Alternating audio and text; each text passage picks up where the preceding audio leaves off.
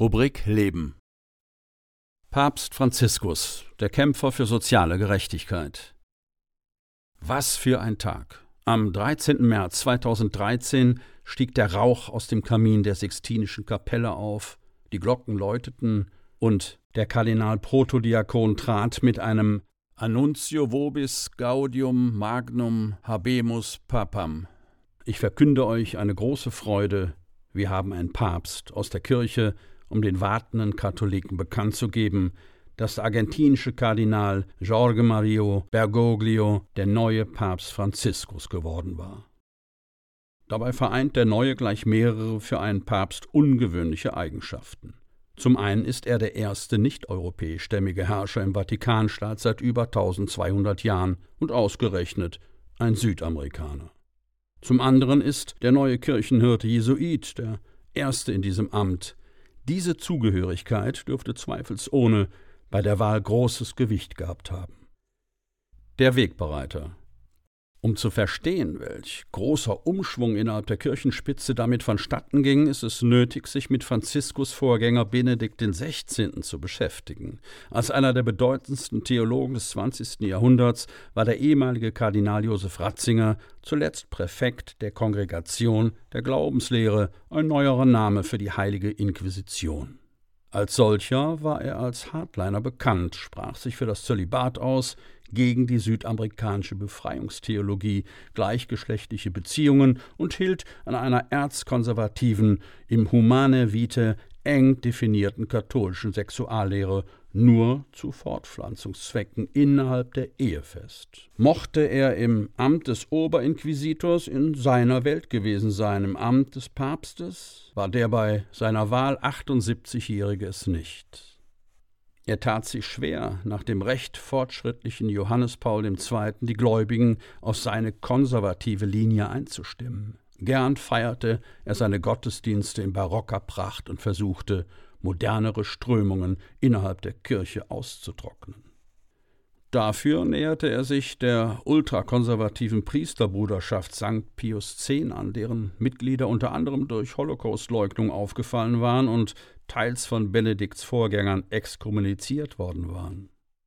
Auch glaubenspolitisch eckte er international gegenüber Islam und Judentum an. Zum 28. Februar 2013 trat Benedikt XVI. nach acht Jahren im Amt vom Papstthron zurück. Schon bei der Papstwahl 2005 war Bergoglio ein heißer Kandidat für den Petrusstuhl, verzichtete aber angeblich zugunsten Ratzingers auf die Kandidatur. Doch als dieser sich aus dem Amt zurückzog, schlug Bergoglios große Stunde. Für was steht Franziskus? Papst Franziskus ist keineswegs ein übermäßig progressiver Papst, aber wo Benedikt eine strenge Rückführung zu alten Verhältnissen anstrebte, stößt Franziskus mit Augenmaß Richtung Moderne vor. Schon die Wahl seines Papstnamens Franziskus ist ein Statement. Abgeleitet von seinem Vorbild Franz von Assisi stellt auch er sein Handeln unter die Leitwerte Armut, Frieden und Schöpfungsliebe. Anzustreben sei eine arme Kirche für die Armen. Die Kirchenmittel sollten weniger in klerikalen Pomp als in die Hilfe für Bedürftige fließen. In seiner Antrittspredigt wendet er sich an die Verantwortungsträger in Wirtschaft und Politik. Lasst uns Hüter der Schöpfung, des in die Natur hineingelegten Planes Gottes sein, Hüter des anderen, der Umwelt. Lassen wir nicht zu, dass Zeichen der Zerstörung und des Todes den Weg dieser unserer Welt begleiten. Er selbst geht beispielhaft voraus. Er wohnt im Vatikan, im vatikanischen Gästehaus Santa Maria, hält dort jeden Morgen mit den anderen Bewohnern Morgenandacht. Er ist mit allen anderen im Speisesaal, geht zu Fuß, wo sich seine Vorgänger mit dem Auto oder sogar der Sänfte transportieren ließen.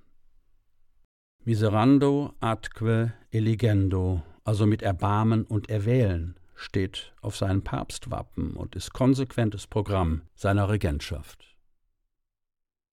Kämpfer zwischen den Fronten. Das aus dem 1936 in Buenos Aires als ältestes von vier Kindern geborenen, gelernten Chemietechniker mit den italienischen Vorfahren einmal ein Papst werden würde, hatte niemand gedacht. 1958 schloss er sich dem Jesuitenorden an. Er studierte Geisteswissenschaften in Chile und nach seiner Rückkehr nach Buenos Aires katholische Theologie und Philosophie.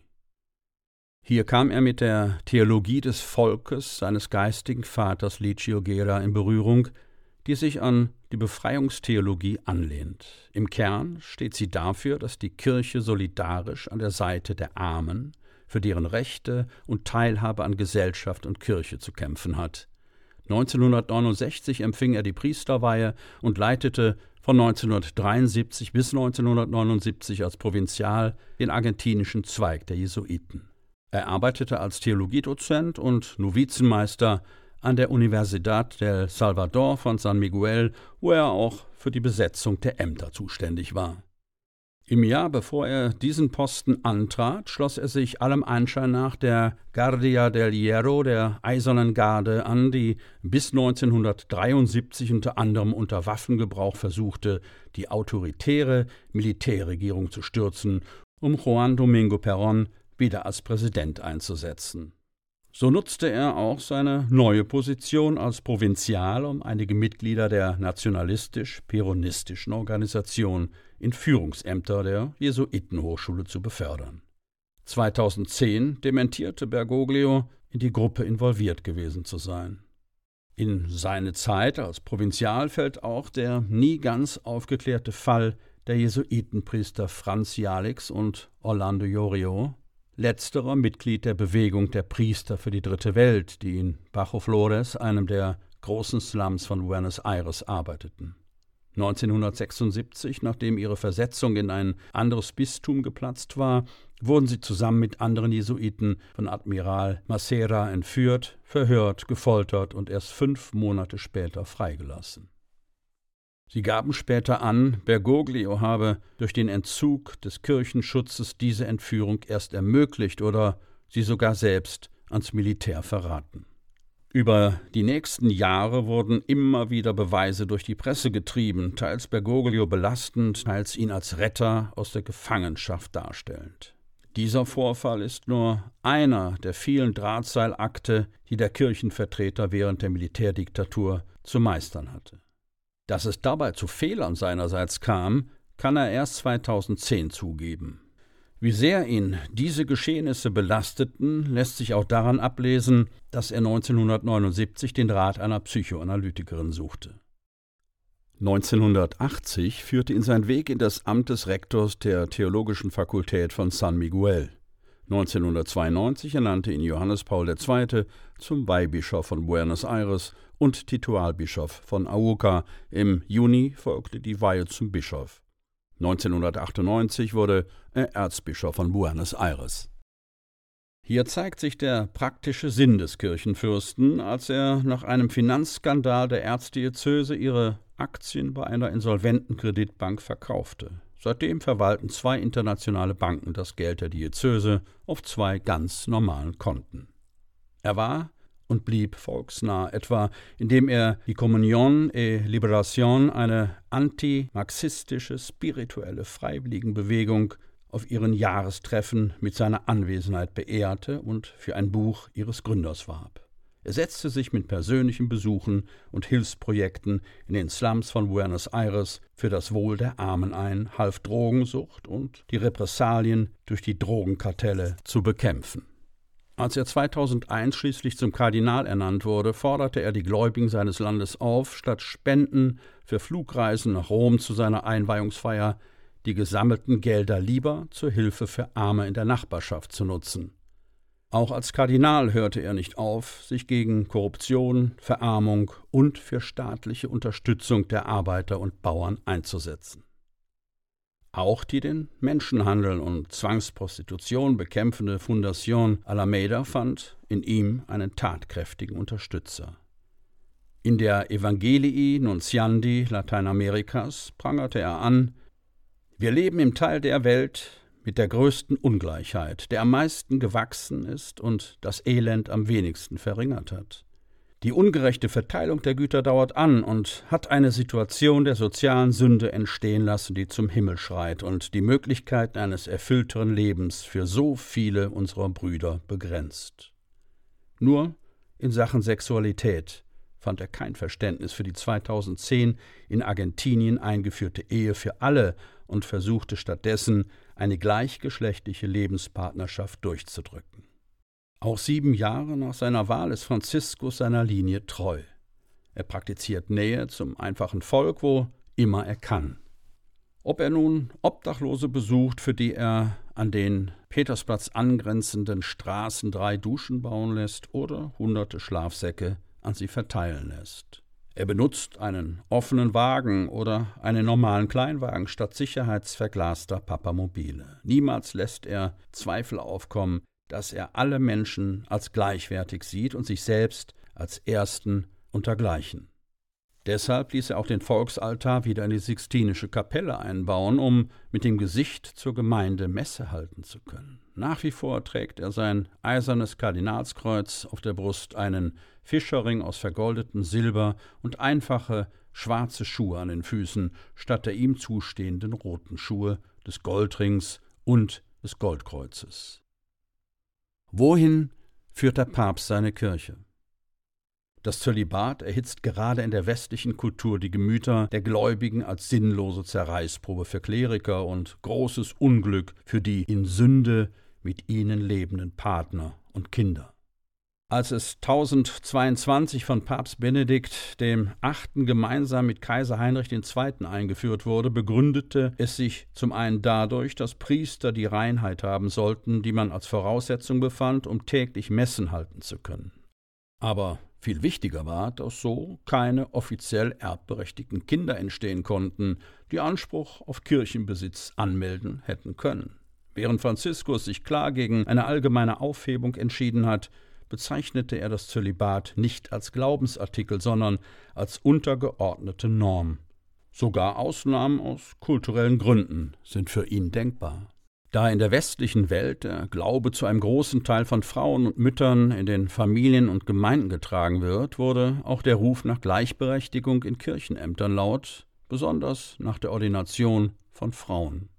Franziskus lehnt das ab, wollte 2019 noch nicht einmal Bittstellerinnen zu diesem Thema empfangen. Allerdings gab er an, die Rolle der Frauen in der Kirche theologisch stärken zu wollen. Auch bei der Familienplanung hat er eine klare Linie. Abtreibung bezeichnet er als Auftragsmord und verbietet sie auch nach Vergewaltigung. Künstliche Verhütungsmittel lehnt er strikt ab. Allerdings lässt er Kondome zur Krankheitseindämmung wie HIV ausnahmsweise zu. Letzteres dürfte auch für gleichgeschlechtliche Paare interessant sein, denen er eine Lebenspartnerschaft zugesteht, auch wenn er gleichgeschlechtlichen Sex als Sünde sieht. Auch die Adoption von Kindern und die Ehe versagt er Homosexuellen. Kleriker, die sich sexuellen Missbrauchs strafbar gemacht haben, werden unter seiner Führung aus dem Kirchendienst entlassen. Schluss mit dem Mammern.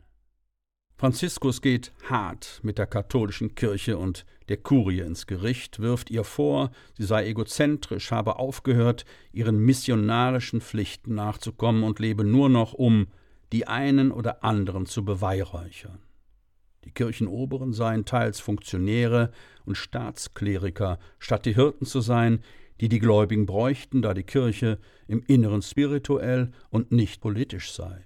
Ich möchte eine arme Kirche für die Armen, fordert er nachdrücklich und immer wieder und drängt darauf, sich um das Wohl der Menschen und deren soziale Wunden zu kümmern. Überhaupt, wer früher im Vatikan saß, hatte ein im wahrsten Sinne des Wortes goldenes Leben und musste sich unter Franziskus doch sehr umstellen. Er begrenzte oder schaffte eine ganze Reihe von kirchlichen Ehrentiteln ab, die einzig mehr Gehalt, aber keine weitere Verantwortung innehatten. Kurz nach seinem Amtsantritt strich der neue Papst erstmal kräftig die Sonderzahlungen für Vatikanangestellte zum Papstwechsel und die Weihnachtsgratifikationen der fünf das IOR leitenden Kardinäle zusammen. Im Geldwäsche- und Korruptionsskandal griff er hart durch, entließ alle Verdächtigen, setzte eine Reformationskommission ein und ließ eine außenstehende Firma die Finanzkontakte der Vatikanbank auf weitere Fälle der Geldwäsche untersuchen. Weitergreifend wurde ein Wirtschaftsrat unter Kardinalsführung eingesetzt, um die Finanzen und die Administration von Kurie, Vatikanstaat und Heiligem Stuhl zu handeln. Der wiederum wird von einem direkt dem Papst unterstellten Wirtschaftssekretariat kontrolliert. Ein Generalrevisor soll die Rechnungsprüfung des Wirtschaftsrats durchführen. Kampf gegen Ausbeutung.